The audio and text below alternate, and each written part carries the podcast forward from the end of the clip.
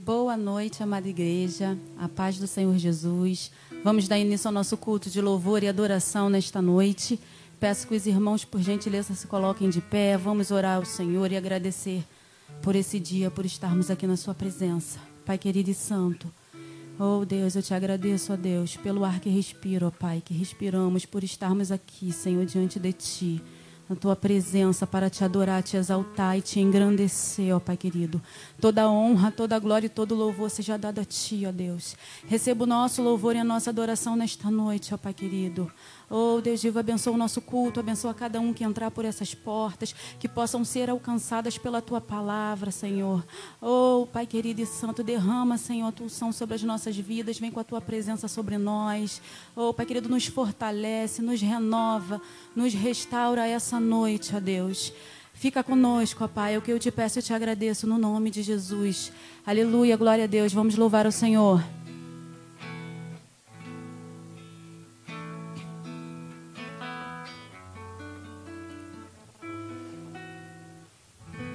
Eu não preciso transformar pedras em pães para provar que no deserto tu estás cuidando de mim. De um lugar alto não vou me lançar. Só para demonstrar o seu poder, eu não preciso ver fenômenos para crer em ti. Não troco nossa comunhão pelo prazer de conquistar palácios, riquezas. Como um deserto, isso vai passar. Por isso, resistindo estou. E quando a minha força se esgotar, o teu anjo vai me alimentar. Te adorar é o que sustenta-me de pé.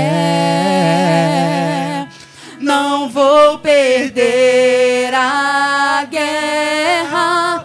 Te louvar em tentações. É mais que estratégia. Posso não ver o amanhã, mas hoje sei que esse deserto vai chegar ao fim. O Senhor está cuidando de mim. Oh, aleluia. O Senhor está cuidando de ti, meu irmão. Oh, confia nele. Aleluia. Eu não preciso transformar pedras em pães para provar que no deserto tu estás cuidando de mim. De um lugar alto não vou me lançar. Só para demonstrar o seu poder. Eu não preciso ver fenômenos para crer em ti. Não troco nossa comunhão pelo prazer de conquistar palácios, riquezas. Como um deserto, isso vai passar. Por isso, resistindo estou. E quando a minha força se esgotar, o teu anjo vai me alimentar. Te adorar. Te adorar é o que sustenta-me de pé.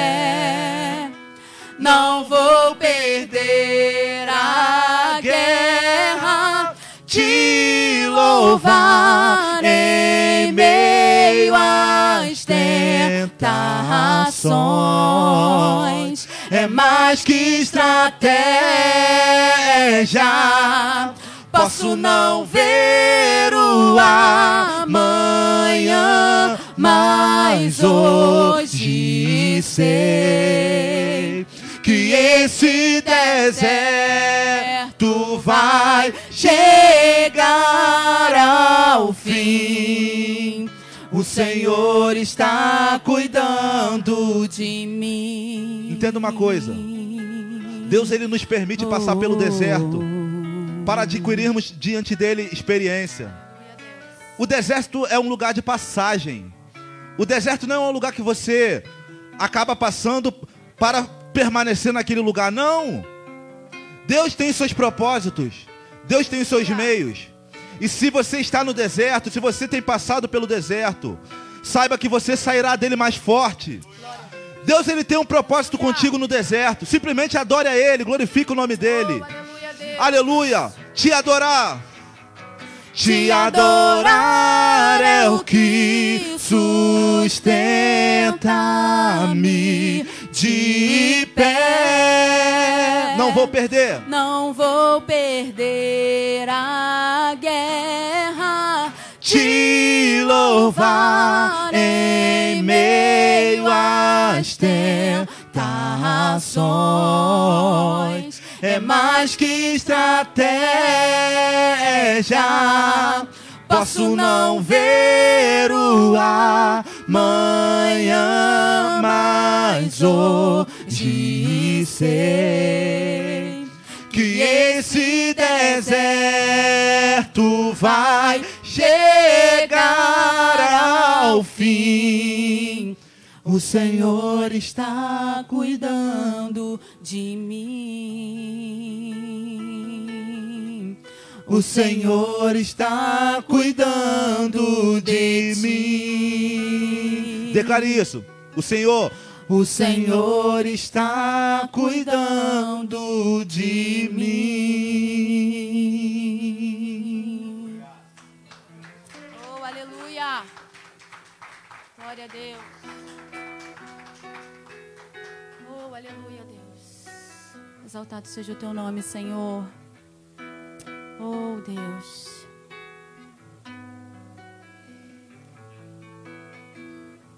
Tentaram me parar, me fazer desistir, mas eu não vou negar a fé que há em mim. Eu tenho uma missão, eu vou seguir Jesus, porque eu não abro mão do evangelho da cruz, mesmo que pedras venham contra mim. E com palavras queiram me maior é aquele que está em mim. Com Jesus sempre vou me levantar. Eu olho para Jesus, pro amor de Deus na cruz. Eu clamo, Abba, com seu poder.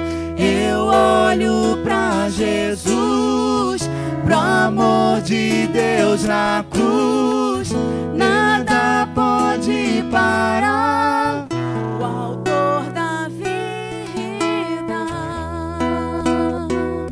Oh, aleluia, nada pode parar o autor da vida. Oh, aleluia. Mesmo que pedras venham contra palavras queiram me intimidar. Maior é aquele que está em você, aleluia, está em mim. Com Jesus sempre vou me levantar. Eu olho para Jesus, pro amor de Deus na cruz ama, Pai. Ó, oh, vem com teu poder.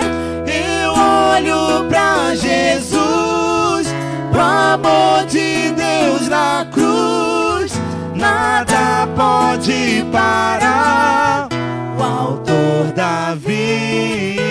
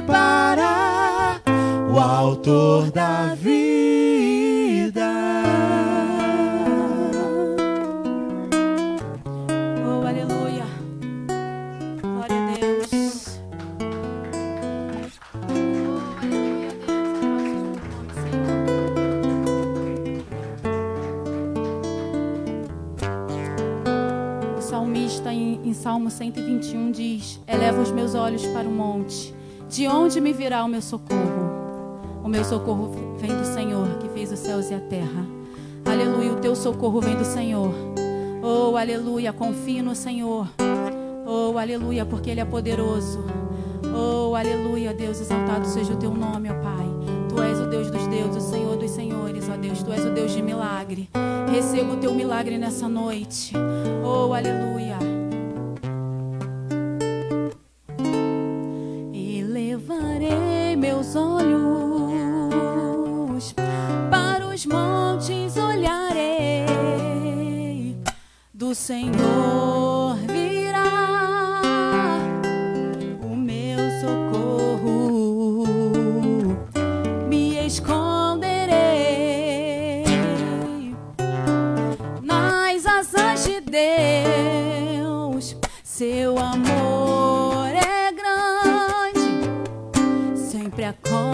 seus.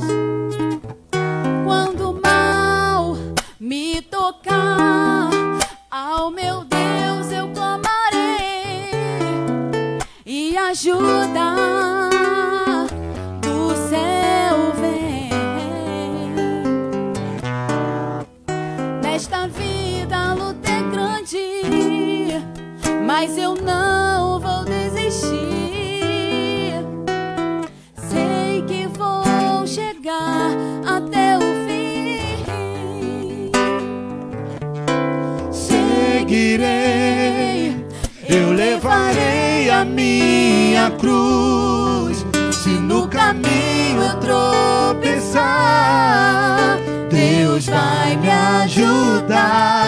a me erguer. Ele tem nas mãos a força pra vencer. Não vou temer, vou caminhar. Deus vai me ajudar.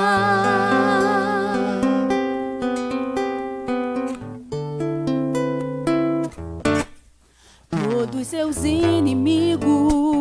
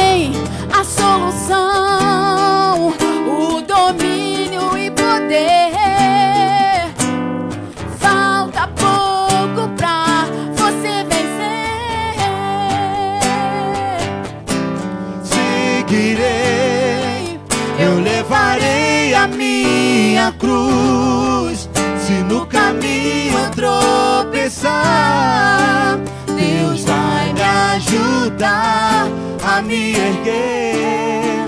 Ele tem nas mãos a força pra vencer. Não vou temer, vou caminhar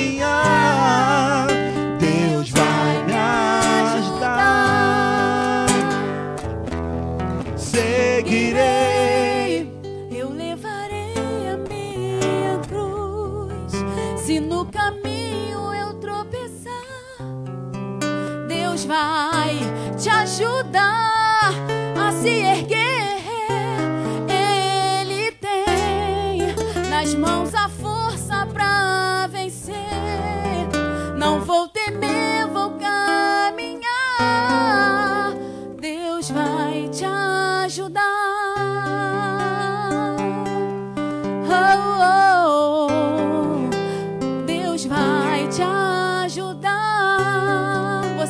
Aleluia, glória a Deus. Deus vai te ajudar.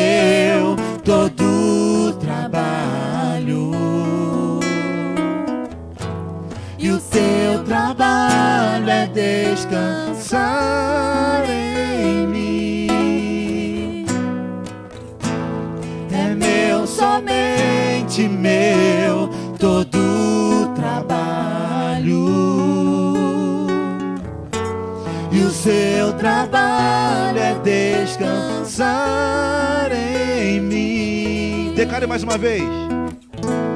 É meu, somente meu, todo trabalho.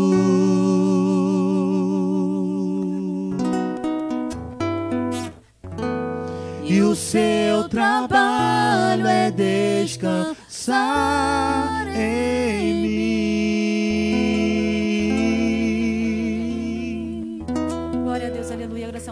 Agradecemos a oportunidade em nome de Jesus.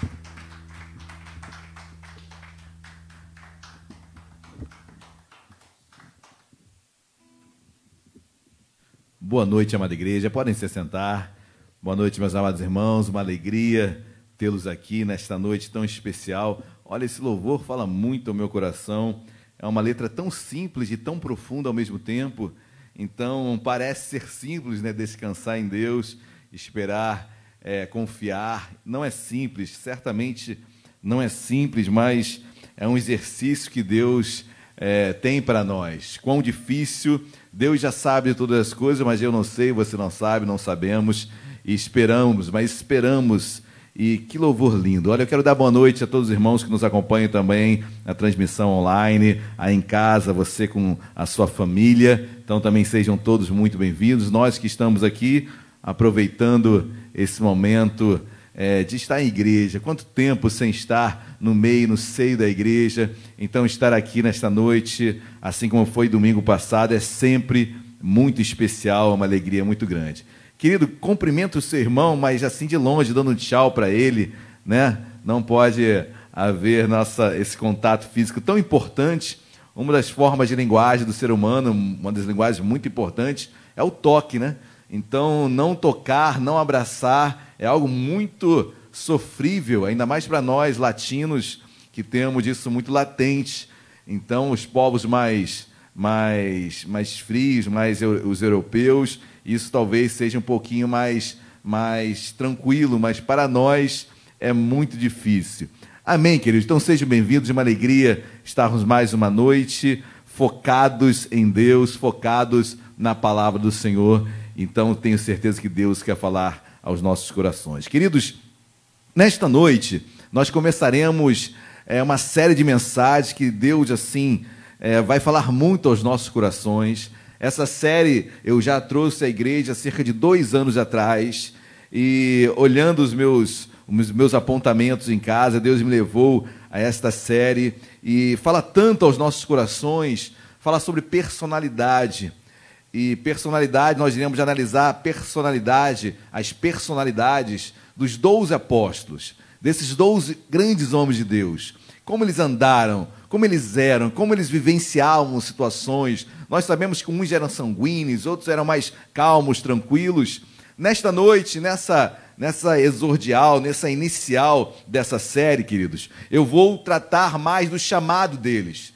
Depois nós passaremos aqui, talvez, oito, nove, dez quartas-feiras, e quando falo de doze apóstolos, eu vou acrescentar Paulo. Paulo foi um apóstolo chamado, como ele diz, um nascido fora do tempo. Então, Paulo, apesar de não ter andado com Cristo, mas teve a revelação direta de Cristo, eu vou acrescentar Paulo nesse décimo terceiro apóstolo. Por que não acrescentar também Tiago, irmão de Jesus, também que foi um grande homem de Deus e um homem que era, era o era o presidente da igreja de Jerusalém. Por que não acrescentar Judas, também irmão de sangue de Jesus? Ou seja, só eu já falei em 14 nomes, e por que não é, meditarmos sobre eles? E nos encontraremos em muitos deles, para não dizer em todos.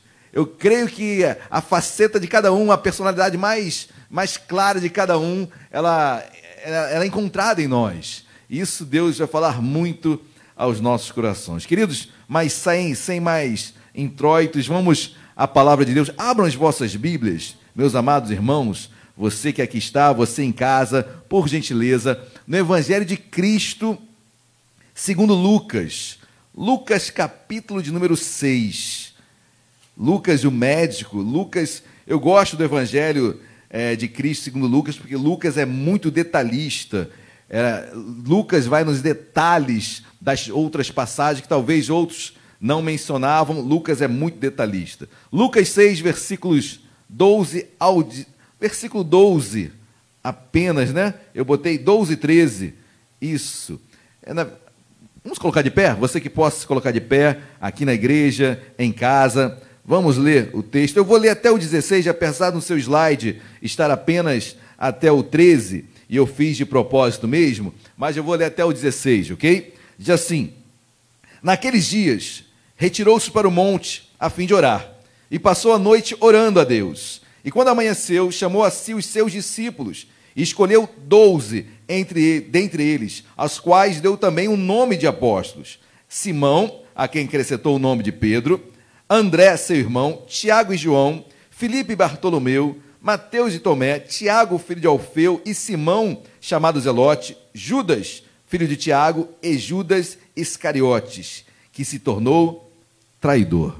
Oremos. Deus amado, em nome de Jesus, nós te louvamos, nós te bendizemos, meu Pai, obrigado por esse momento de cânticos, obrigado porque tu habitas em meus louvores. Se há um CEP para ti, esse CEP é no meio dos louvores, onde elogiamos a ti, onde através de cânticos falamos e exaltamos o teu nome, nome acima de todo nome, nome no qual todo joelho tem que se dobrar, nome no qual todo, no, todo, todo ser humano, todo homem, ó Pai, tem que se curvar. Nós te louvamos por isso. Meu Pai, obrigado pela tua vida em nós. Obrigado, Senhor, pela tua vida, pela tua morte, pela tua ressurreição. Obrigado pela tua graça, por esse favor que nos alcança e nos renova. Deus fala conosco, os que aqui estão, os que estão em seus lares. Deus, da mesma forma, fala aos nossos corações. Deus, precisamos sair daqui e permanecer em casa, mas sermos tocados pela tua presença, sermos cheios de ti. Deus fala como tu convocaste esse, esses homens, quais as características tu buscaste, Deus, nesses homens para levantá-los numa missão tão importante que encontra eco até hoje em nossas vidas. Deus fala conosco e usa-me como instrumento teu hoje, em nome de Jesus. Amém e amém. Amém, queridos. Podem se assentar, por gentileza. Eu vou ler novamente só a parte que agora sim está no seu slide. Eu vou ler apenas ela. Diz: Naqueles dias retirou-se para o monte a fim de orar e passou a noite orando a Deus. E quando amanheceu, chamou a, seu, a si os seus discípulos e escolheu doze dentre eles, os quais deu também o nome de apóstolos. Queridos, serão quartas-feiras assim profundas, serão quartas-feiras de, de entendimento na palavra. Conhecereis a verdade e a verdade vos libertará. João 8,32. E no 17, 17, João diz: santifica-os na verdade, porque a verdade é a tua palavra. Então a palavra que nos, que nos, que nos liberta, é a palavra, é o acesso às escrituras que nos traz entendimento. Durante muito tempo, é, principalmente nós, nós na América Latina, ficamos é, cerceados da leitura da palavra. Por muito tempo era uma leitura só para os doutos, só para o clero, só para, para, para os religiosos. Então, durante muito tempo vivenciamos. É, isso não é muito, não é muito é, distante de nós no século XVIII, XIX, as, as missas eram em latim, então os padres é, ministravam as missas de costas para o povo. Era o costume da época, era natural ser assim. Mas com o tempo isso foi mudando, graças a Deus. As escrituras foram traduzidas para os idiomas de seus países. Ou seja, hoje nós temos um acesso maravilhoso às escrituras. Hoje, por isso que Oséias capítulo 4, versículo 6 diz que meu povo está sendo destruído porque lhe falta entendimento. O povo é destruído quando não tem acesso às Escrituras, quando não recorre a ela. Nós temos esse acesso, nós temos essa disponibilidade, e isso nos conforta muito, amém, queridos? Então serão quartas-feiras de entendimento, de crescimento espiritual, onde Deus vai trabalhar corpo, alma e espírito. Então não percam essas quartas-feiras aqui e online, porque eu tenho certeza que tocarão em nossas vidas. O versículo 6, perdão, capítulo 6, o versículo 12, ele começa assim: naqueles dias. Eu quero falar sobre essa expressão aí de tempo, naqueles dias, o que se, o que se passou naqueles dias. Porque o versículo denota, aponta, acentua aqueles dias. O versículo poderia começar de uma outra forma, mas ele quer trazer atenção naqueles dias. Algo aconteceu naqueles dias. Dias importantes, dias singulares, dias diferenciados. Que dias foram esses que nesse momento Jesus vai convocar doze? O que leva Jesus a convocar 12 homens para levar a sua mensagem? Pergunta retórica. Jesus precisava de 12 homens para levar o evangelho aos quatro cantos da terra? Eu creio que não. Jesus precisava de. E por que não 20? E por que não 40? Por que não 50? Por que não 8? Por que não 2? Nós iremos meditar um pouquinho nisso, pensar um pouco sobre isso. Mas o certo é que naqueles dias foram dias muito difíceis para Jesus. O que o leva a escolher 12, queridos? Claro que tem muito mais sobre o porquê dele escolher 12, mas aqueles dias eram dias muito difíceis. A começar na sua casa. Jesus cresceu em Nazaré, cresceu com seu pai José, com Maria, com seus irmãos. Teve quatro irmãos homens, teve irmãs irmãs. Queridos, mas ele no seio da sua casa, na sua família, nós pregamos isso acho que dois domingos atrás. Depois você pode entrar no nosso site www.novavidavilisabel.com.br. Tem essa pregação. Jesus e sua família de sangue. Seus irmãos, queridos, odiavam Jesus. Seus irmãos queriam matá-lo. E dá para compreender um pouquinho, imagina um irmão seu que é tratado pelos pais e o que os pais falam que ele é o Messias. Como eu vou compreender isso que meu irmão é o Messias? Ele cresceu comigo, ele come na mesma mesa, ele come da mesma comida. Ele vai, ele vai no banheiro, ele anda, ele tem dor de barriga. Queridos, ele é igual a mim. E os irmãos não compreendiam isso, e havia uma, um ciúmes que é quase natural. Porque por mais que os pais tentassem, tentassem tratar de uma forma é, equânime os, os filhos, era quase que impossível. O Messias estava ali. Dá para entender isso, meus amados? Mas Aquela família, os irmãos, odiavam Jesus. Odiavam Jesus. Depois você lê e pega essa pregação é, de domingo passado, domingo retrasado. Os irmãos odiavam Jesus, tinha uma, a sua família, a sua casa era conturbada. Não obstante tudo isso, queridos, Lucas capítulo 4, Mateus 4 também vai dizer que Jesus é levado pelo Espírito Santo ao deserto para ser tentado pelo diabo. Tudo nesses dias. Ele vai ao deserto para ser tentado pelo diabo, e nós sabemos que ele vence na palavra. O diabo também colocava a palavra de Deus, e Jesus re respondia na palavra, e assim ele vence no deserto. Não obstante tudo isso, Jesus ainda vai para uma sinagoga em Nazaré, cidade onde ele nascera, uma cidade pequenininha ali na Galileia, no sul da Galileia, e Jesus começa a pregar naquela sinagoga, sinagoga de Nazaré, e ele pega o livro de Isaías, capítulo 61, ele diz: Hoje se cumpriu as Escrituras.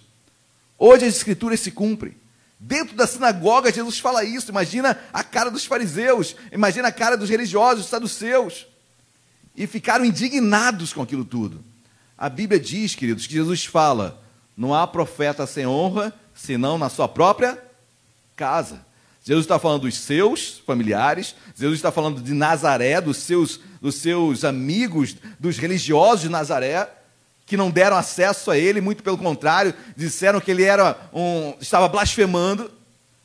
Queridos, tiram Jesus da sinagoga, o levam ao monte alto, porque Jerusalém, perdão, Nazaré era uma cidade é, construída em cima de um monte. A maioria das cidades, por questões estratégicas, bélicas, é, eram construídas em cima de montes sejam montes é, naturais ou montes é, artificiais, porque Jerusalém, por exemplo, Israel, são tantas destruições, tantas cidades destruídas, e as cidades são construídas umas em cima da outra, em cima de destroços né, das cidades que ruíram. Isso se chama Tel. Tel é um monte artificial que foi criado por construções em cima de ruínas. E Jerusalém é muito, acontece, encontra muito isso em todas. Se for na Síria, quantas, quantas cidades não tem ali uma atrás da outra? Quantas, quantas destruições? Aquela região toda do Oriente Médio. E levam Jesus até o pináculo, o monte mais, a região mais alta desse monte, para jogar Jesus, precipitarem Jesus abaixo. Querido, em Nazaré é isso. Naqueles dias era isso que estava acontecendo. E a Bíblia diz que, milagrosamente, a Bíblia não explica esse milagre, Jesus passa pelo meio da multidão e vai embora. Escapa daquela situação. Ainda, ainda mais à frente, em Cafarnaum, ali na Galiléia também, Jesus começa a pregar em uma casa, provavelmente a casa de Pedro. E a casa estava lotada, todo mundo querendo ouvir Jesus falar. E aí, um paralítico queria se chegar a Jesus. O que, que os seus amigos fizeram? Entraram por cima da casa, pela, pelo eirado, pela, pelo telhado, desceram com o paralítico. E Jesus olha para aquele paralítico e diz: Os seus pecados estão perdoados. Queridos, para que falar isso? Os fariseus, que eram da, da Galiléia, os fariseus da Judéia e os fariseus de Jerusalém se levantam: Isso é blasfêmia! Aí Jesus fala: Olha, por isso que nos tempos de Elias, nos tempos de Elias, é, muitas viúvas tinham em Israel. Mas Jesus vai, mas Deus vai visitar através de Elias aquelas viúvas lá de, de Sidom, que hoje é no Líbano. Aí Jesus continua: olha, e também na época de Eliseu tinham muitos leprosos, mas quem foi curado foi Naamã, da Síria. Ou seja, aqueles, os, os homens de Israel ficaram indignados, aqueles judeus ficaram indignados, queridos, e a Bíblia diz que Jesus falou: Bom, se vocês não querem que os pecados estão perdoados, pois bem, tu estás curado. Aquele paralítico começa a andar. Queridos, eu quero extrair disso tudo que o momento político, o momento religioso era muito complicado, muito complicado, muito difícil. Aqueles dias eram dias complicados para Jesus e, e para todos ali. Jesus estava vivendo momentos difíceis. Lembre-se, fariseus, nesse momento, nessa casa, nesse, esses fariseus, lá naquela, na, nessa, nessa região, fariseus da Galiléia, da Judéia e de Jerusalém. Jesus já estava famoso. Eu coloquei um mapa aqui, queridos. Não sei se vai esclarecer muito aos irmãos, mas essa parte marrom que vocês estão vendo aí, todos estão vendo aí? Essa. Não? Não? Por que não? Desligaram a televisão? Ninguém desligou a televisão? Então só, só os irmãos do online que são privilegiados? É, queridos. Por quê? Não é só apertar aqui? Espera aí. Não tem? Ah, é verdade. No meu computador não tem. Bom, igreja foi, foi, ficou na mão. Foi culpa minha essa aí, queridos. Mas, bom, pois bem, Galiléia norte, Judéia no sul. Então, é, Jesus exerceu seu ministério na Galiléia. E ali ele começa a chamar. E ali, nesses momentos difíceis, naqueles dias muito difíceis, que os irmãos já, já compreenderam, e nesse momento de tantas dificuldades, Jesus vai chamar os seus discípulos. Jesus vai convocar os seus discípulos. Jesus vai chamar os seus doze. E que eu trago para a minha vida, queridos, quando eu leio tudo isso, é que ficamos sempre esperando tempos perfeitos para fazer algo. Esperamos as coisas melhorarem. Ah, quando esse isolamento acabar, ninguém me segura.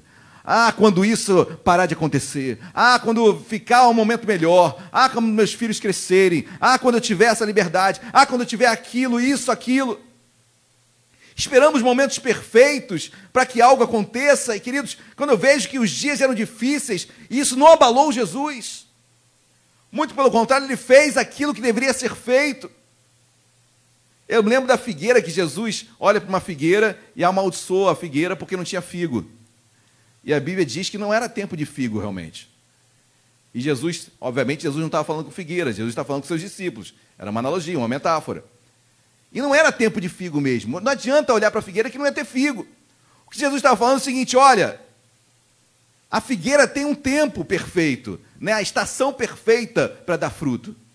Vocês não. Não esperem o tempo perfeito. Não esperem a estação perfeita. Façam agora, façam desde já. Tem pessoas prosperando, tem pessoas sendo abençoadas nesses tempos difíceis. Deus tem aberto portas. Deus tem ensinado. Eu creio, queridos, que esse período todo é um período de uma grande peneira que Deus está passando para Deus forjar pessoas, homens, a igreja principalmente. Deus, vão, poucos vão passar nessa peneira. Amém, queridos? Então, nesse tempo difícil, nesse momento complicado, Deus chama. Deus não fica alheio a tudo isso, não fica esperando as, as dificuldades passarem. Então, a primeira coisa que eu quero deixar para os irmãos, a primeira aplicação nesta noite, que eles podem ser dias difíceis, podem, podem, mas eu creio, queridos, não espere tempos tranquilos para servir a Deus. Amém? Sirva a Deus agora, já, nesse momento. Busque agora, a tempo e fora de tempo. Não espere a estação perfeita. Porque talvez ela não chegue, ou talvez chegue mais tarde. E nesse, nessa, nessa expectativa nossa, nos frustramos. Faça agora que Deus vai abençoá-lo. Deus nos chama a todo tempo, amém? Deus está chamando você, a mim, a todos nós a todo tempo.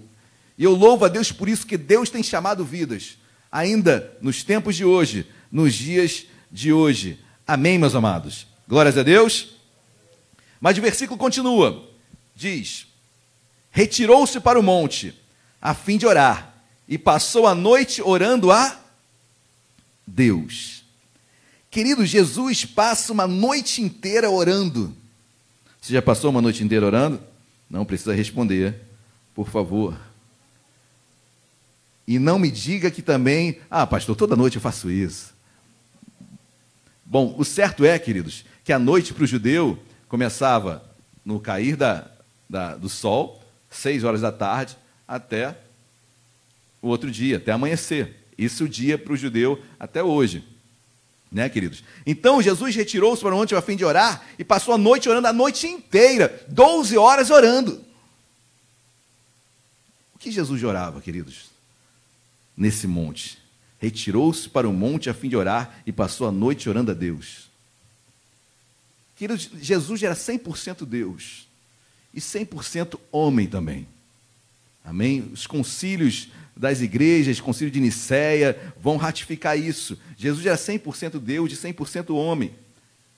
Mas Filipenses capítulo 2, versículo 5 diz assim: Tende em vós o mesmo sentimento que havia em Cristo Jesus, porque ele subsistindo em forma de Deus, não teve por usurpação ser igual a Deus. Antes se esvaziou, assumindo a forma de homem, de servo. Antes se esvaziou. Esse esvaziou é que nós, no grego, é o se esvaziar. Jesus veio como homem e ele se esvaziou da sua deidade. Ele deixou a sua deidade para vencer como homem. Ele sangrou, ele chorou, ele foi traído, ele engoliu muito sapo, ele veio à terra, ele se esvaziou, deixou a sua deidade de, de lado, foi conduzido pelo Pai, foi conduzido pelo Espírito Santo, ou não? No deserto, quem o conduz? O Espírito Santo leva Jesus ao deserto. Em João capítulo 17, Jesus ora ao Pai. Agora a questão é que oração, o que Jesus estava orando? Lembre-se, queridos, estamos no momento mais importante, eu diria o segundo momento mais importante da humanidade. O primeiro, na minha opinião, Jesus na cruz morrendo por todos nós. E a sua ressurreição. Momento mais importante, morte ressurreição. Mas esse momento, na minha opinião, é o segundo mais importante. Porque Deus estava preparando, Jesus estava preparando aqueles que levariam a mensagem da cruz e da ressurreição. Tinham que ser pessoas especiais. Talvez você fique pensando, pastor, tinham que ser, tinham que ser pessoas doutas, inteligentes. Querido, você vai ver que não tem nada disso aqui. Deus quer pessoas disponíveis, solícitas, pessoas que desejosas em servi-lo. Jesus é Senhor, nós somos servos. Hoje em dia parece que mudou, né? A gente manda, quase que manda em Deus. Coloca Deus na parede, determina que Deus tem que fazer. Meu Deus do céu. Jesus, Deus continua sendo Senhor, amém? E nós somos servos. Nós esperamos de Deus e trabalhamos para Deus. Mas o que Jesus estava orando? Será que Jesus estava orando, Senhor? Será que eu chamo Mateus mesmo? Para ser um dos doze? Senhor, será que eu chamo pai, né? Pai, será que eu chamo Pedro? Pedro é muito estourado. Ou eu chamo André. Não, André é muito passivo, muito paradão. Ou, ou chamo.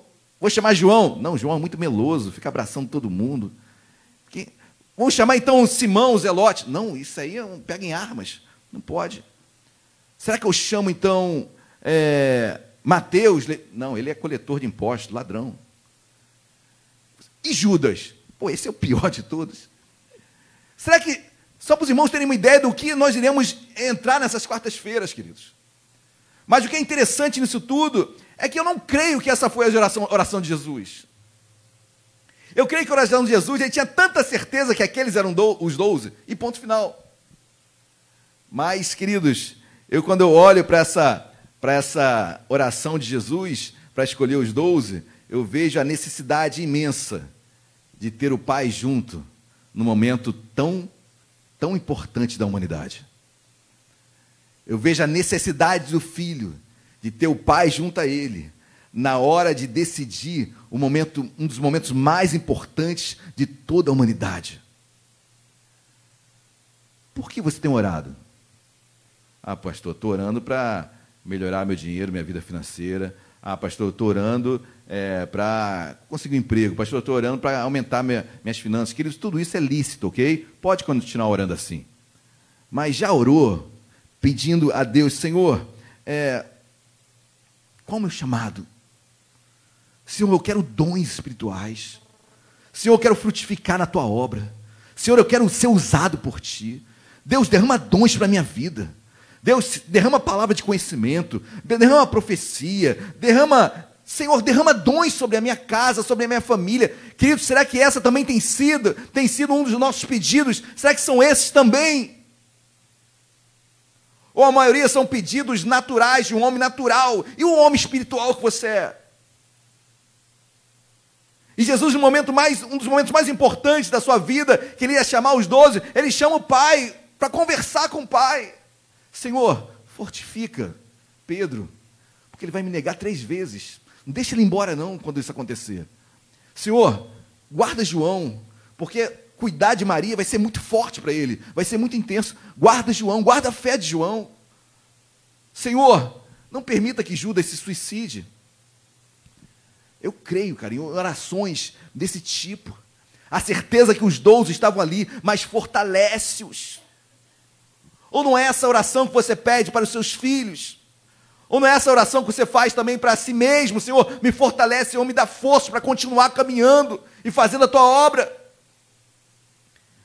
E essa tem que ser a nossa oração. Temos que mudar um pouquinho o nosso, nossa, nosso andar com Deus. Continue pedindo, isso é lícito. A Bíblia diz: batei, batei, abre-se-vos já. Pedi e dar-se-vos já. Pois bem, mas não é só isso. Porque isso por vezes é muito egoísta. Mas Deus quer que sejamos usados, que Deus nos use. Eu quero, desejo isso. Nós temos que procurar isso, Senhor. Me usa.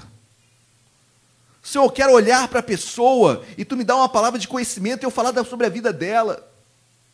Senhor, eu quero orar o enfermo ser curado. Senhor, eu quero falar em línguas. Senhor, eu quero, eu quero interpretar línguas. Senhor, eu quero dons, eu quero amar o meu irmão, eu quero amar os meus inimigos. Queridos, precisamos mudar as nossas orações. E eu fico elocubrando aqui em como seria essa oração de Jesus naquele monte, mas Jesus passou a noite inteira orando. E o versículo continua. E quando amanheceu, olha só, e quando amanheceu, ou seja, 12 horas de oração. E quando amanheceu, chamou a si os seus discípulos. Eu botei discípulos aí no grego, matetes, quer dizer aprendiz, pupilo, aluno, discípulo. Amém, queridos? Glórias a Deus. E quando amanheceu, chamou a si, chamou a si os seus discípulos. Discípulos quer dizer, no grego, matetes, que é pupilo, aluno, discípulo. Preste atenção nisso que é importante. Porque Jesus chama os seus discípulos. Quem eram os discípulos de Jesus? Talvez alguém, alguns digam, os doze, pastor. Não, queridos. Os doze foram extraídos dos discípulos. Era uma multidão. Ali estava uma multidão de discípulos que seguiam Jesus, alunos, discípulos, pupilos, aprendizes, que estavam caminhando com Jesus, ouvindo Jesus falar e caminhavam com ele. Nós somos discípulos de Deus, amém? Somos alunos de Deus, mas lembre-se, de discípulo, Jesus vai chamar apóstolos, e de apóstolos, Deus vai derramar poder. Às vezes ficamos na nossa posição cômoda de aluno de banco de escola. Entendo a analogia que eu estou falando, fazendo, amém? Estamos apenas ouvindo, aprendendo, aprendendo, aprendendo. Mas Deus quer que você seja de discípulo para apóstolo. Apóstolo é enviado.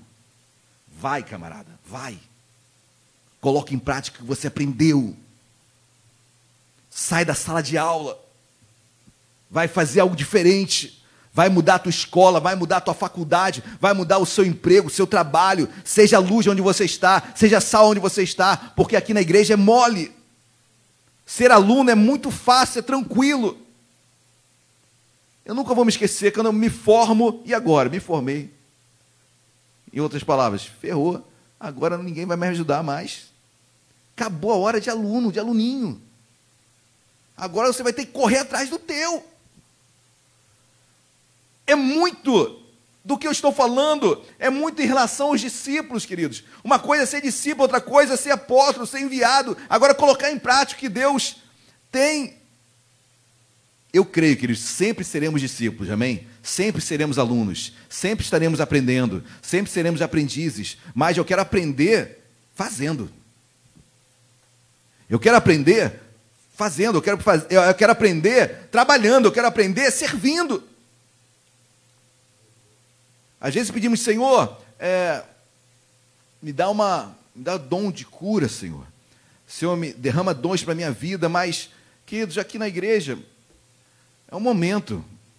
Mas, na verdade, Deus quer te usar é no campo de batalha, é na rua, é em meio às necessidades, é meio, em meio às dificuldades. É ali que Deus vai recorrer, é, aí que, é ali que Deus vai ver, caramba, se eu não ajudar esse homem, ele vai se frustrar aí. Eu já contei algumas vezes que aqui que assim quando eu me converti, eu queria logo trabalhar, queria logo trabalhar, e aí fui evangelizar, entrei num grupo de evangelismo, de missões, num local a, a, perto aqui de, aqui de Vila Isabel, e ali entramos, eu e Luiz, pastores Antônio, eu e Luiz, jovens, ainda sou jovem, né, queridos? Ainda estou bem novo, né? não, Marco? Com certeza. Mas, assim, bem mais jovem, é, nós entramos numa casa para evangelizar, uma, uma, uma, região humilde, um lar humilde, simples. E ali, queridos, nós entramos numa situação que estavam.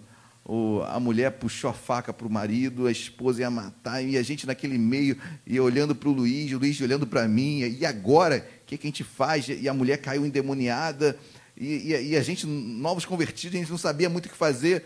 Aí, aí o Luiz falou assim para mim: Gama, liga o pastor. Aí eu, pô, na mesma hora, claro, peguei aquele, era um tablet né, naquela época, liguei, liguei para o pastor, pastor, e agora, o que, que a gente faz?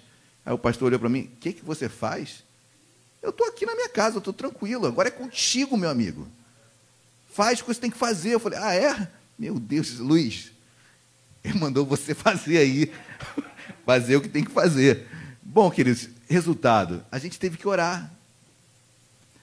É assim que Deus age. Ele vê o teu perrengue e fala: Eu tenho que abençoar esse camarada aí, senão ele vai sair envergonhado. Aqui na igreja todo mundo pula, grita, dá glória a Deus, vai lá fora, parece gatinho. É no perrengue, é na luta que Deus vai nos usar, vai nos abençoar. Amém, queridos? Então que Deus, que assim, tem que começar por alguém. Alguém, alguém tem que quebrar essas fronteiras. Alguém tem que fazer algo diferente. Alguém tem que ir além das portas da igreja. Amém, queridos? Glórias a Deus. Nós somos discípulos, alunos, mas Deus nos chamou para mais. E o versículo continua. E escolheu doze dentre eles. Queridos, eu tenho essa pregação aí no meu, no meu laptop. Poxa, uma falha minha, os irmãos não estão acompanhando aqui o texto. Mas, lá em Lucas 6 ainda. E escolheu doze dentre eles. Escolheu doze entre eles. Queridos, é, o que me chama a atenção de todos os discípulos que estavam ali, Jesus escolhe doze. Jesus escolheu. Por quê? Escolheu uns e outros não. Deus faz acepção de pessoas? Não, a Bíblia diz que Deus não faz diferença entre pessoas. Mas ele escolheu doze dentre uma multidão de discípulos. Preste atenção numa coisa, queridos. Isso não quer dizer que os demais discípulos não tenham sido escolhidos para outra função, outro propósito. Mas aqueles doze foram escolhidos para o propósito realmente de levar o evangelho aos quatro cantos da terra. Deus tem me escolhido, Deus escolheu, Deus escolheu você, Deus tem um propósito na vida de cada um. Não é que ele tenha se esquecido dos demais, mas já há um propósito na minha vida que não é o teu, camarada. E tem um propósito na sua vida que não é o meu. E talvez o teu propósito chame muito mais de atenção. Eu queria ter esse propósito, mas não tenho. Eu queria talvez ser pastor de multidões, mas não tenho. Queridos, o que eu sei na minha vida é o propósito que Deus me colocou nesse lugar. Se Deus depois vai me levar para outro lugar, é outra coisa. Mas enquanto eu estou aqui, o propósito é esse. Amém? Então entenda o seu. Não tente olhar para o jardim do outro. Deus tem um propósito lindo para a sua vida, que não é igual do irmão do lado, não é igual da irmã do lado, mas é o propósito que Deus tem para a sua vida. E Ele o escolheu, a escolheu nesse propósito. Os doze eram os doze. Vocês acham que não falavam mal da patotinha dos doze? Pare para pensar comigo, queridos. A Bíblia nem deixa tão claro isso, mas será que não falavam mal da, do grupinho dos doze? Olha o grupinho lá de Jesus. E dentre os doze ainda tinham três mais íntimos: Pedro, Tiago e João. E dentre os três, a gente tinha um mais íntimo ainda, João. Que era aquele que deitava, inclinava o rosto no peito de Jesus. Mais íntimo ainda. Ou seja, queridos, Intimidade é algo que ou tem ou não tem. Eu vou ser mais íntimo de, de, com alguns e com outros não. Isso não quer dizer que ame mais ou não. Amém, queridos? Mas tem um propósito especial na minha vida, na sua vida, em nossas vidas. Deus escolheu 12 não em detrimento dos demais, mas sim naquele propósito de levar o evangelho a todas as criaturas naquele momento. Mas os demais também foram chamados para outro propósito. Ou não? Bom, posso falar de Tiago. Tiago, irmão de Jesus, nem, nem queria saber de Jesus nessa época. Só falava mal dele. Mas foi um grande discípulo, um grande apóstolo, um grande homem de Deus. Propósito talvez até maior do que o dos outros. Porque ele dirige a igreja de Jerusalém, onde os demais estavam debaixo da, da, da, do governo dele. Olha só, queridos propósitos, entenda o seu, entendamos o nosso propósito, para que não, não, não nos frustremos. Amém, meus amados? Glórias a Deus, espere. A Bíblia diz em Mateus 20, 26 que muitos são chamados, mas poucos são. Por quê? Muitos são chamados e poucos são escolhidos. Novamente, a nossa interpretação ela é sistemática. A Bíblia se auto-interpreta, a Bíblia se auto-explica. Isso é interpretação sistemática. Ou seja, se Deus não faz acepção de pessoas, por que muitos são chamados e poucos são escolhidos? Porque muitos que são chamados não se colocam na fila para serem escolhidos. Muitos que são chamados não querem esperar o momento e a hora do propósito da escolha. Fazem biquinho, querem mais, querem ser igual a A, B e C, e não o que Deus tem para a vida deles. Deus tem um propósito único em nossas vidas. Amém, queridos? Em nome de Jesus. Deus vai usá-lo na tua área, na, tua, na forma que Ele tem para a sua vida, segundo a tua personalidade. Deus vai usá-lo, Deus vai nos usar. Amém?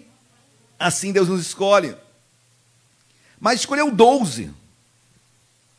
Por que 12, queridos? E não 8, 3, 4 ou nenhum? Ou 100, ou 200? Poxa, imagina uma comissão de 200. Né? Ia ser uma, evangelizar muito mais pessoas. Por que escolher apenas 12? Queridos, isso me, me chama a atenção porque é, lembre-se das 12 tribos de Israel.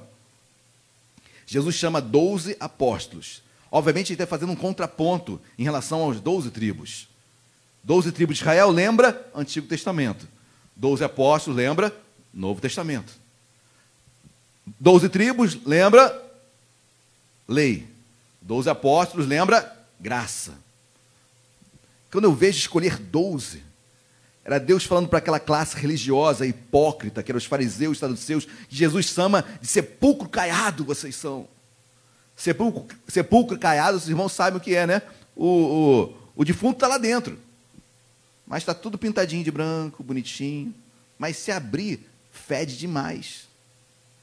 Jesus falou que os fariseus eram assim, sepulcro caiado, só aparência, só estereótipo, mas podres por dentro. E Jesus estava mudando essa religiosidade. Queridos, assim, quando eu olho, escolhendo 12, Deus está falando: olha, eu estou começando um novo tempo. Eu estou levantando uma nova geração. Eu estou levantando um novo tempo. Está começando. Deus chama de casa mesmo. Os irmãos que estão em casa agora acompanhando essa transmissão. Deus está dando novas estratégias de evangelismo. De casa mesmo, Deus tem nos dado intrepidez para fazer coisas que não fazíamos. Amém, meus amados? Quando eu vejo escolher 12, eu vejo um novo tempo, uma nova era, um novo momento. Eu creio, queridos, que quando passar tudo isso, é, um tempo muito frutífero para a igreja começará. E é um tempo de colheita para quem planta hoje. Um tempo de colheita para quem planta hoje. Porque quem esperar plantar, quando tudo acabar, queridos, vai ficar no vácuo. Permitam uma, uma palavrinha bem, bem coloquial. Mas, queridos, se você não plantar agora, não irá frutificar. Pastor, mas não tem chuva. Estou usando metáforas, ok? Pastor, mas o tempo é ruim, o solo não é bom. Queridos, olha, eu vi no shopping uma loja aberta. Uma nova loja, nem me, não me lembro agora o nome da loja, mas uma loja grande. Sabe o que, que vende lá? Máscara, é, não sei isso, não sei, tudo para Covid. O nome da loja é alguma coisa Covid. Dá até medo de entrar naquela loja. Deve ter vírus lá dentro. Mas enquanto uns choram, vendem-se lenços, querido. É triste, mas precisamos daquela loja. Você comprou, nós compramos. Ajuda outras pessoas. Mas são mentes que não, não param. São mentes que não ficam. É, é, ó vida, ó céus, acabou tudo. Não, é síndrome de Gabriela, né? Eu nasci assim, vou morrer assim. De novos discípulos, a um novo tempo, um novo momento. Eu quero estar nesse novo momento. Glória a Deus. Amém, igreja. Glória a Deus. Outro ponto importante. Eu ainda estou no escolheu 12. Escolheu 12. Porque, queridos, é, o número 12 tem uma representação muito grande. O número 12, os irmãos vão se lembrar, obviamente, 12 tribos, 12 apóstolos, as 12 portas de Jerusalém, 12 meses do ano, algo completo. 12 é, representa algo completo. Assim como sete, perfeição, assim como três, lembra é, mudança de, de história. Número 12, algo completo, algo perfeito. E eu quero profetizar, queridos, para a minha vida, para a sua vida, um tempo perfeito um tempo completo, um tempo onde Deus vai nos renovar, literalmente. Não espere amanhã, faça do seu tempo agora, complete-o agora, exerça-o agora. Deus está nos chamando. Não espere como a figueira a estação perfeita para frutificar. Frutifique em meio a uma estação contrária, um tempo contrário. Glórias a Deus, igreja. Amém ou não amém? Amém. Eu não acabei ainda. Eu ainda estou no escolheu 12. E escolheu 12 entre eles. Queridos, o que me chama a atenção, e os irmãos vão entender muito bem, dos 12, só para os irmãos terem uma ideia, aquele mapa que eu passei, que vocês não viram nada, só quem está online, mas aquele mapa Judéia aqui no sul, mapa de Israel, ok? Judéia no sul, Galiléia no norte. Judéia é onde está Jerusalém onde, está o onde estava o templo na época de Jesus. Ou seja, toda a política, toda a religião rodava em, em, em função de, do templo, em função de Jerusalém. Jerusalém eram as, eram as pessoas de status, é lá que Pôncio Pilatos estava, é lá onde a, a, os homens mais ricos estavam. Galileia, norte de Israel, era, era o povo mais simples, povo mais humilde, um povo é, basicamente de pescadores, de agricultores, um povo bem simples. Querido, Jesus vai, escolheu doze. Dos doze, onze, no mínimo, onze eram da, eram da Galileia. No mínimo. Homens simples, pescadores, no mínimo sete eram pescadores. Outros, homens do campo, comerciantes, homens simples, homens ignorantes no sentido de falta de acesso ao conhecimento, homens broncos, homens que talvez você não chamaria para fazer parte, por exemplo, de uma empresa sua, para tomar um cargo de importância. Jesus não vai na Judéia chamar os ricos, chamar os, os religiosos, os fariseus, os doutos. Jesus vai na Galiléia chamar quem não, ninguém queria chamar. Jesus vai chamar aqueles que não tinham, que ninguém dava bola, que ninguém dava importância, que ninguém olhava. Vai chamar pescadores, homens do campo, homens simples, para fazer o seu exército que levaria a mensagem mais importante até os dias de hoje, a mensagem da cruz. Dos doze, onze da Galileia, só Judas, e tinha que ser, né? Só Judas Iscariotes, era de Queriote, é, uma cidadezinha sul da Judéia. Só Judas. Queridos, imaginem, Deus escolhe doze homens que ninguém escolheria. Desses doze, Pedro era irmão de André, Tiago era irmão de, de João, os quatro tinham uma sociedade, eles trabalhavam com pescaria. Ou seja, já havia algo de bom, já se conheciam. Olha como a chamada foi perfeita, olha como a chamada. Ao mesmo tempo, tinha um Simão, que era Zelote. Zelote era tipo um, um, um terrorista. Era um Zelote, eram era os judeus que não se conformavam com Roma, com o governo romano, e pegavam em armas para realmente matar os soldados romanos. E os zelotes odiavam, por exemplo, os, os cobradores de impostos. Porque os cobradores de impostos eram judeus, cobravam impostos dos judeus e trabalhavam para Roma. Imagina como que os judeus viam seus irmãos judeus trabalhando para extorquir impostos para Roma. Ou seja, os coletores de impostos eram odiados pelos judeus. E os zelotes odiavam os coletores de impostos. Aí Jesus coloca no mesmo grupo de doze Simão, Zelote, e Levi, ou Mateus, cobrador de impostos. Senta aí na mesma mesa. Vamos conversar. Loucura, queridos. Ninguém escolheria esses doze. Quem olha para isso, fracasso. Não vai dar certo. Vai ter morte, vai ter tudo aqui. Esse grupo não vai dar certo, não vai, não vai vencer. Jesus aposta num grupo, queridos, que ninguém apostaria. Homens simples, para a tarefa mais extraordinária da humanidade. Homens simples, para a tarefa mais extraordinária da humanidade. Assim Deus nos chama, queridos, que possamos descer do nosso pedestal, que possamos descer da nossa dita intele intelectualidade, entender que somos servos e dependemos de Deus todo dia. Se Deus quiser, se Deus fizer isso aqui, ó, Ele me coloca numa, prostrado numa cama.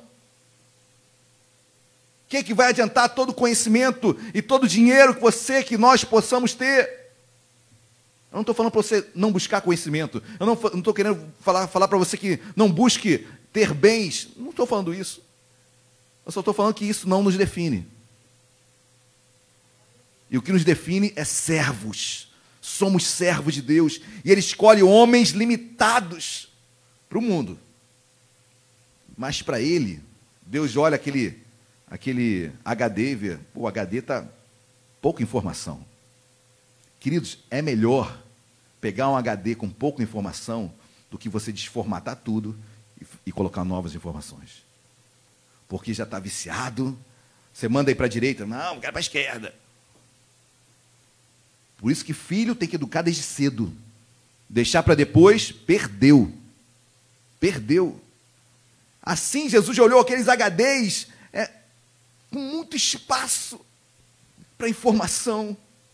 Mentes tranquilas, mentes que poderiam absorver a, mens a mensagem de Cristo é simples. Simples, nós é que complicamos, mas a mensagem é simples. E Jesus chama os doze. Queridos, abram agora, não botei no slide? Acho que botei no slide sim. Poxa, hoje a igreja aqui ficou. Poxa, eu preteri mesmo a igreja. Meu Deus. Abram as vossas Bíblias, João, João capítulo 7, versículo 52. Dá um pulinho aí em João, capítulo 7,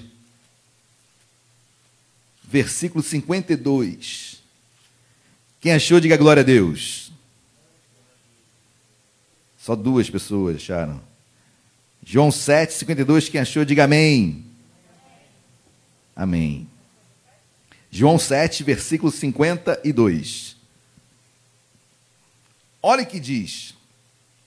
Responderam eles, os fariseus e saduceus: Dar-se-á o caso de que também tu és da Galiléia?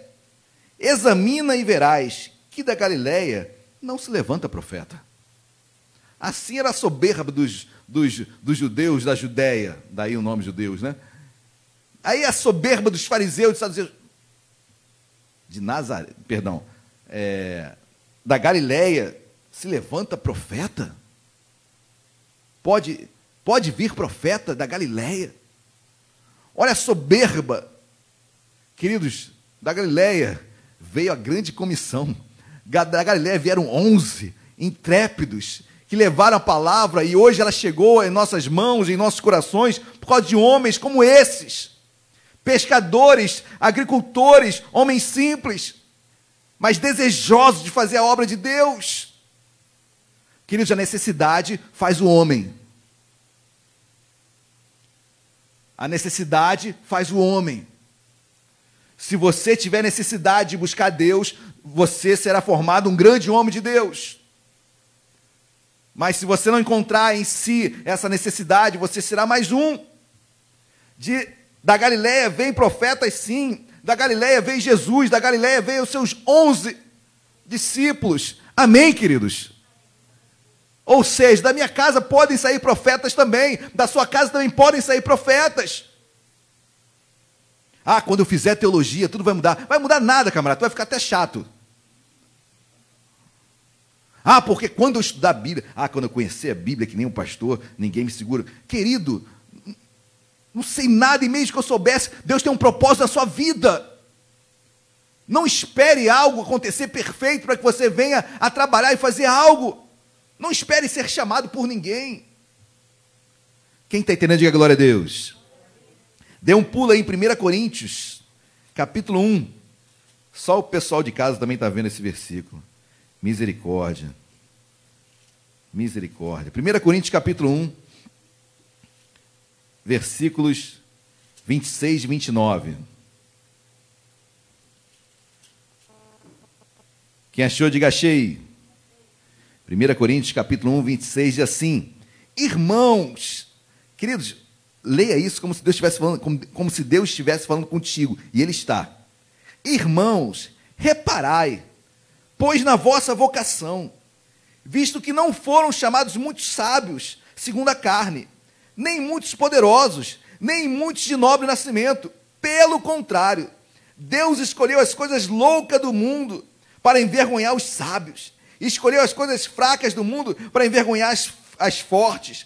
Deus escolheu as coisas humildes do mundo e as desprezadas e aquelas que não são, para reduzir a nada as que são, a fim de que ninguém se vanglorie na presença de Deus. Deus chamou as coisas fracas para envergonhar os fortes. Amém, queridos? Glórias a Deus. Reparai na sua vocação. Muitos sábios não foram chamados, muitos entendidos não foram chamados. Foi você. Foi você que talvez não tenha tido uma faculdade, mas Deus te chamou. E daí? E mais, quem disse que eu não posso fazer ainda? Queridos, Deus tem promessa em nossas vidas. Não espere algo perfeito porque muitos perfeitos não foram chamados. Chamou os que, os que não são para confundir os que, não, os que são. Queridos, que lindo! Olha como Deus nos chama, olha como Deus nos forja, olha como Deus nos levanta. Quando fraco é que sou forte, quando dependo, Deus age. Amém, queridos? Glórias a Deus. Então, deixa Deus usá-lo. Você talvez tenha se achado, olha, eu falo com vidas aqui online, eu falo com vidas que aqui estão. Talvez você, Deus já tenha colocado um projeto no teu coração, Deus já ministrou algo no seu coração e você esteja parado. Talvez você tenha olhado para trás, desistido, magoado, entristecido, com lideranças, com pessoas, com amigos, sei lá. E você estacionou, parou.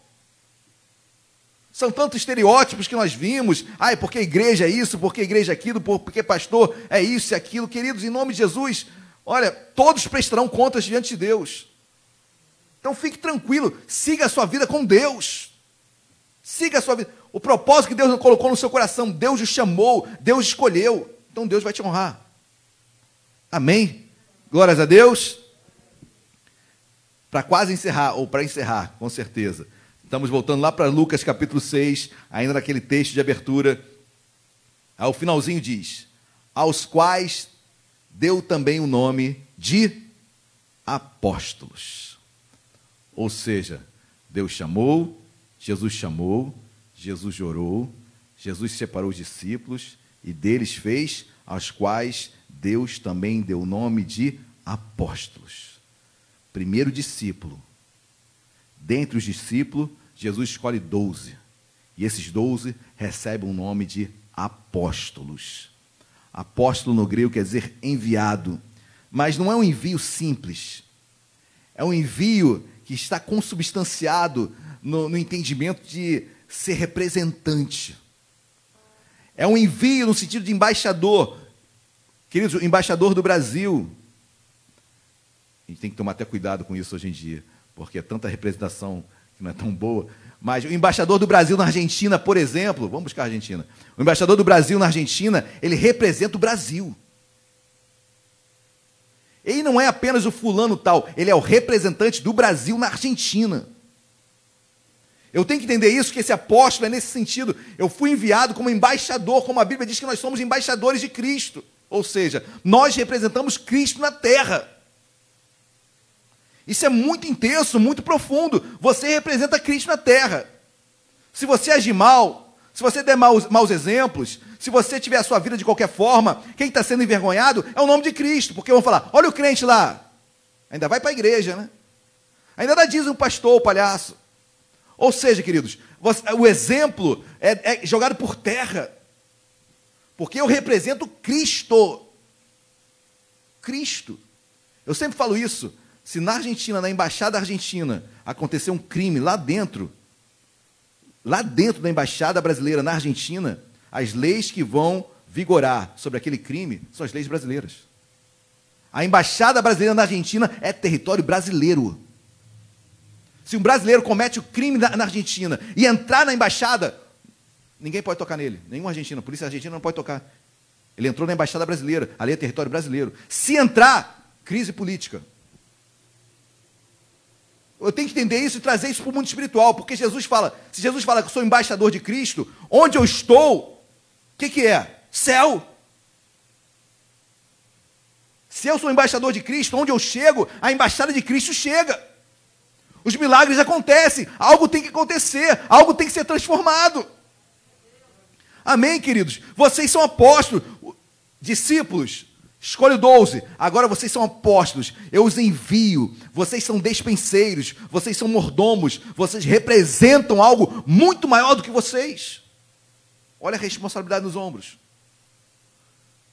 Eu sempre falo que quando eu me tornei pai, eu me tornei mais crente. Por quê? Porque agora não é só eu que peco. É o exemplo que eu estou dando para os meus.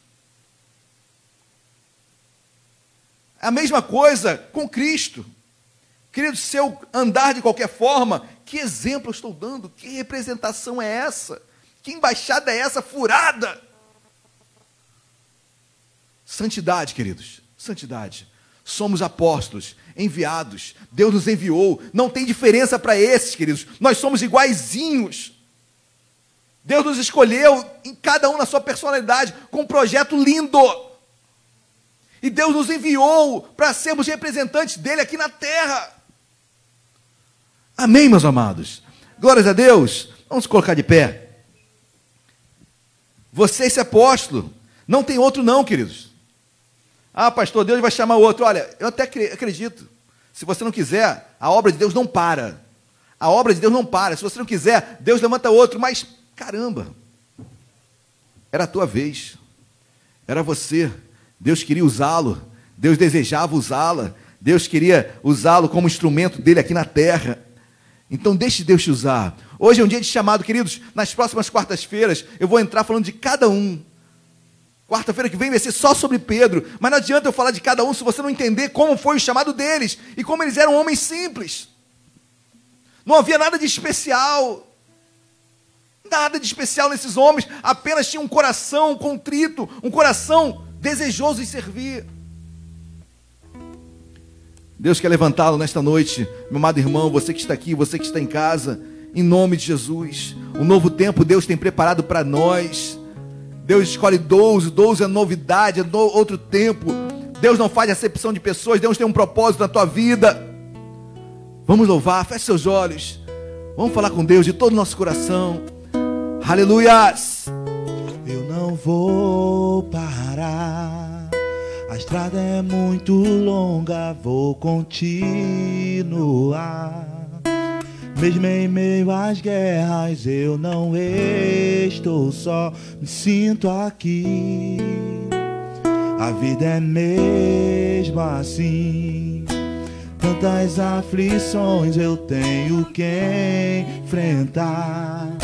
Mas o Senhor está sempre a me proteger. Te sinto aqui. Quando o vento sopra contra mim e os problemas tentam me abater, eu me lembro o grande eu sou me enviou. Eu tenho chamado, jamais vou me calar. Eu tenho chamado, o evangelho anunciar. Eu fui escolhido. do ventre da minha mãe. Eu sei que Deus não abre mão de mim, não.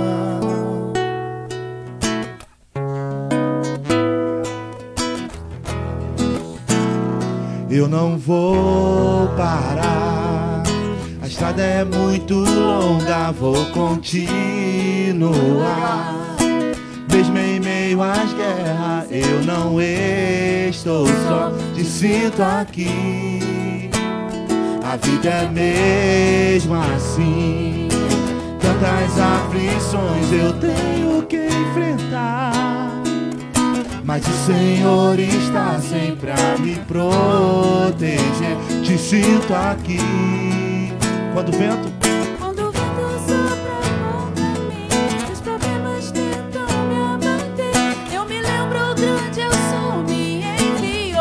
tenho um chamado. Eu tenho um chamado, jamais vou me calar.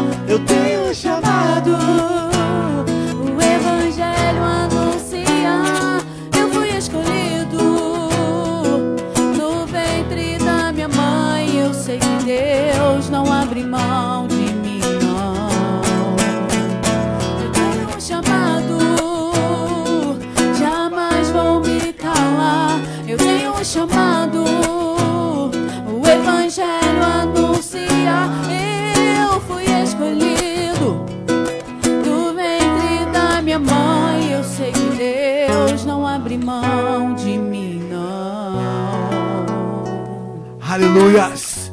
Deus, nós sabemos que tu não abres mão de nós. Obrigado, Senhor, pelo teu cuidado, pelo teu amor. Obrigado porque tu não desistes de nós. Deus, quão falhos nós somos, quão negligentes nós somos, mas tu não desistes de nós. Senhor, obrigado por tudo, obrigado pelo teu carinho. Mas, Senhor, tu chamas, tu nos chamas nesta noite. Deus, tu nos chamas na nossa personalidade. Deus, tu nos chama na nossa limitação. Tu não pedes que eu venha mudar. Tu apenas me chama. E quando eu aceito o teu chamado, Senhor, as coisas mudam. Eu sou transformado. Eu não espero ser mudado para ir. Eu não espero algo perfeito acontecer para ir. Não, Senhor. Eu vou agora, nós iremos agora. Esses 12 homens aceitaram o chamado. Deus erraram muito, mas muito. Como nós também. erramos e ainda erraremos, mas eu tenho um chamado. Eu tenho, nós temos um chamado. E nada pode nos tirar do propósito que é Deus, Senhor. Nada. O que nos separará do amor de Deus será luta, será tribulação, será espada. Nada nos separará do amor de Deus. Senhor, nós te amamos. E nós queremos declarar nesta noite que nós aceitamos o teu chamado. Senhor, em nome de Jesus. Eu oro pelos que aqui estão, oro aqueles que estão ouvindo essa transmissão. Eu quero fazer um apelo nesta noite para os irmãos que estão aqui, os que estão online. Se alguém alcance desta voz, alguém que ouviu esta pregação, você que está aqui, meu amado irmão, minha amada irmã, e você que queira aceitar Jesus nesta noite, levanta sua mão bem alto. Tem alguém aqui nesta noite que quer entregar sua vida a Jesus? Basta levantar sua mão aí bem alto. Talvez você em casa, você ouvindo essa transmissão, você que tem um chamado e você se desviou, você que se entristeceu, você que olhou para trás, você que estava desistindo. Se você quer entregar sua vida a Jesus hoje, levanta sua mão bem alto. Amém. Deus amado, nós chamamos, meu Pai. Obrigado porque esse chamado encontra eco até hoje. E eu te peço e te louvo, Senhor, por tudo que tu fazes e ainda fará em nós. Continua forjando como homens e mulheres de Deus, apóstolos, enviados, para fazermos a tua obra. Senhor, e obrigado, porque em Ti nós somos mais do que vencedores. Em Ti nós encontramos refúgio e fortaleza. Deus abençoe o teu povo, aqui em casa, em nome de Jesus. Amém e amém. Você crê nisso? Dê um glória a Deus bem alto. Dê uma linda salva de palmas a Jesus. Glórias a Deus, amém? Podem se assentar. Queridos, ainda em culto a Deus, momento em que nós louvamos ao Senhor com as nossas finanças, momento de dízimos e de ofertas. Por gentileza, abram as vossas Bíblias na segunda carta do apóstolo Paulo à igreja em Corinto. 2 Coríntios capítulo 8. Você que nos visita hoje pela primeira vez aqui na igreja, ou você que pela primeira vez está ouvindo esta mensagem, sinta-se muito à vontade em participar ou não. Esse é o momento onde nós, evangélicos, participamos com entendimento e com alegria. Se não há entendimento, não dê nada. Se não há alegria, também não dê nada. Não faça nada por força, nem nada por violência. Amém? Mas você que tem a compreensão desse ato, participe Vamos louvar a Deus. 2 Coríntios capítulo 8, versículo 1 diz assim: Também, irmãos, vos fazemos conhecer a graça de Deus concedida às igrejas da Macedônia, às igrejas gregas ali da Macedônia, porque no meio de muita prova de tribulação, manifestaram abundância de alegria, e a profunda pobreza deles superabundou em grande riqueza da sua generosidade. Vou repetir o versículo 2: Porque no meio de muita prova de tribulação, manifestaram abundância de alegria e a profunda pobreza deles superabundou em grande riqueza da sua generosidade. Versículo 3. Porque eles, testemunho eu, na medida de suas posses, e mesmo acima delas, se mostraram voluntários, pedindo-nos com muito rogos a graça de participarem da assistência aos santos. Queridos, as igrejas da Macedônia eram igrejas pobres, eram igrejas limitadas financeiramente, mas a Bíblia diz que Deus concedeu uma graça àquelas igrejas. O que é graça? Favor imerecido. E qual favor foi esse? De dizimar e ofertar. Deus chamou aquelas igrejas, mesmo em condições financeiras precárias, foram usadas na sua generosidade, receberam essa graça, esse favor de ofertar aos santos. Santos sou eu, você somos todos nós. Amém? Santo quer dizer separado, quem foi separado para Deus. Então essas igrejas dão um exemplo para nós e elas rogavam: olha, eu quero participar. Eu quero participar na assistência dos santos. Seu dízimo, a sua oferta, assiste a famílias necessitadas, a famílias que estão passando por dificuldades nesse momento, nesse momento que o mundo, que o país, que o nosso estado, nosso município está passando. Essa assistência que essa igreja rogava, mesmo tendo condição, uma condição financeira limitada, ela rogava, ela queria participar, ela queria ofertar, ela queria contribuir. Queridos, ofertar e dizimar também é louvor a Deus. Nós elogiamos a Deus também com a nossa vida financeira.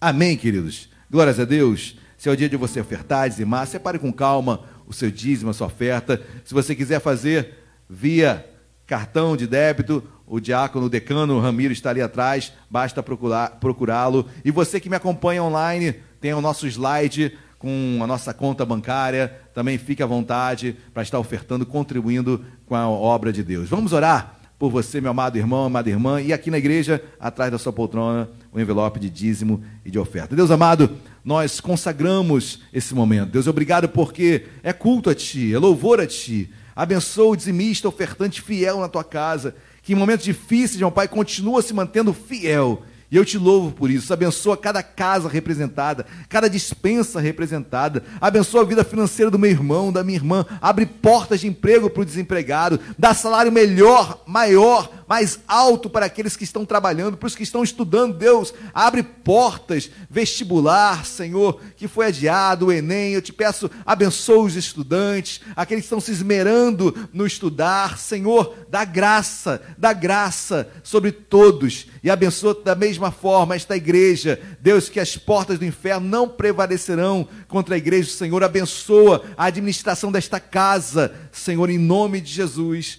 Amém e amém. Enquanto você dizima a oferta, vamos louvar a Deus. A minha oferta eu ofereço a ti, Deus meu, para reconhecer que nada tenho, tudo é teu. Quero te adorar, ainda que a figueira não floresça. Quero me alegrar, mesmo se o dinheiro me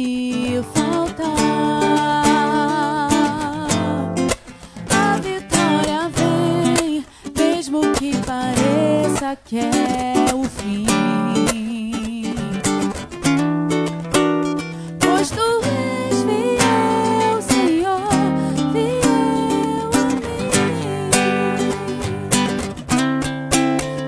és fiel, Senhor.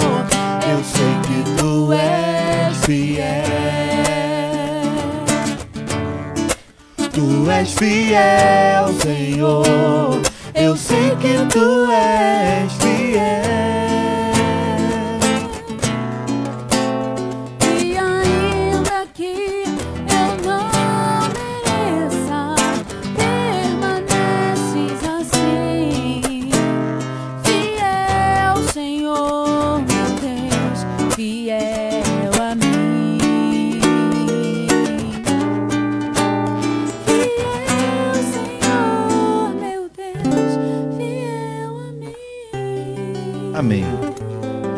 colocar de pé, você quer separar o seu dízimo, sua oferta. Vamos orar mais uma vez, agradecendo ao Pai. Deus amado, em nome de Jesus, obrigado, meu Pai, porque até aqui tu tem nos sustentado. Abençoa o dizimista, ofertante fiel na tua casa, que hoje devolve a ti um pouco do muito que tu tem nos dado. Senhor, nós te louvamos porque tu és o dono do ouro e da prata. Senhor, obrigado porque só tu nos sustenta. Eu te peço, meu Pai, sobre o nosso estado, sobre o nosso município, sobre o nosso país, abençoe os nossos governantes, dá sabedoria, Deus abençoa a economia, saúde, Deus abençoa as nossas vidas da mesma forma. Obrigado por tudo, Senhor. Em nome de Jesus, amém e amém. Pode se assentar, os auxiliares diáconos passarão recolhendo as ofertas. Queridos, quero dar alguns avisos rapidamente nesta, nesta noite nesta noite. Bom, ainda estamos. Bom, é, sábado, sábado tem o, tem o, o encontro dos jovens online no aplicativo Zoom. Então, os jovens, quero dar um forte abraço. Google Meet, isso, Google Meet. É, são esses novos, os novos aplicativos, né? Então, no Google Meet, Então os jovens se reúnem para conversarem, para bater um papo, para falar do, de Cristo. Isso é muito importante. Quero louvar a Deus pela vida do meu querido casal Aloan Eloá, dirigindo os jovens com muita, com muita, com muito zelo. Glória a Deus por isso. Amém. Domingo, queridos, pela manhã, nove horas da manhã, Escola Bíblica Dominical. Não percam. É sempre um estudo muito didático e profundo, meu querido missionário Flávio Franco. Pela manhã, às 10 horas da manhã, eu estarei aqui pregando, trazendo uma palavra de Deus para a sua vida, sobre família. Continuaremos nessa temática até que Deus é, nos, nos, nos molde a outro, a, outra tema, a outro tema. E à noite também, às 19 horas, sempre uma palavra também estarei pregando, uma palavra de Deus para a sua vida. Amém, queridos? Glórias a Deus. Eu quero pedir perdão.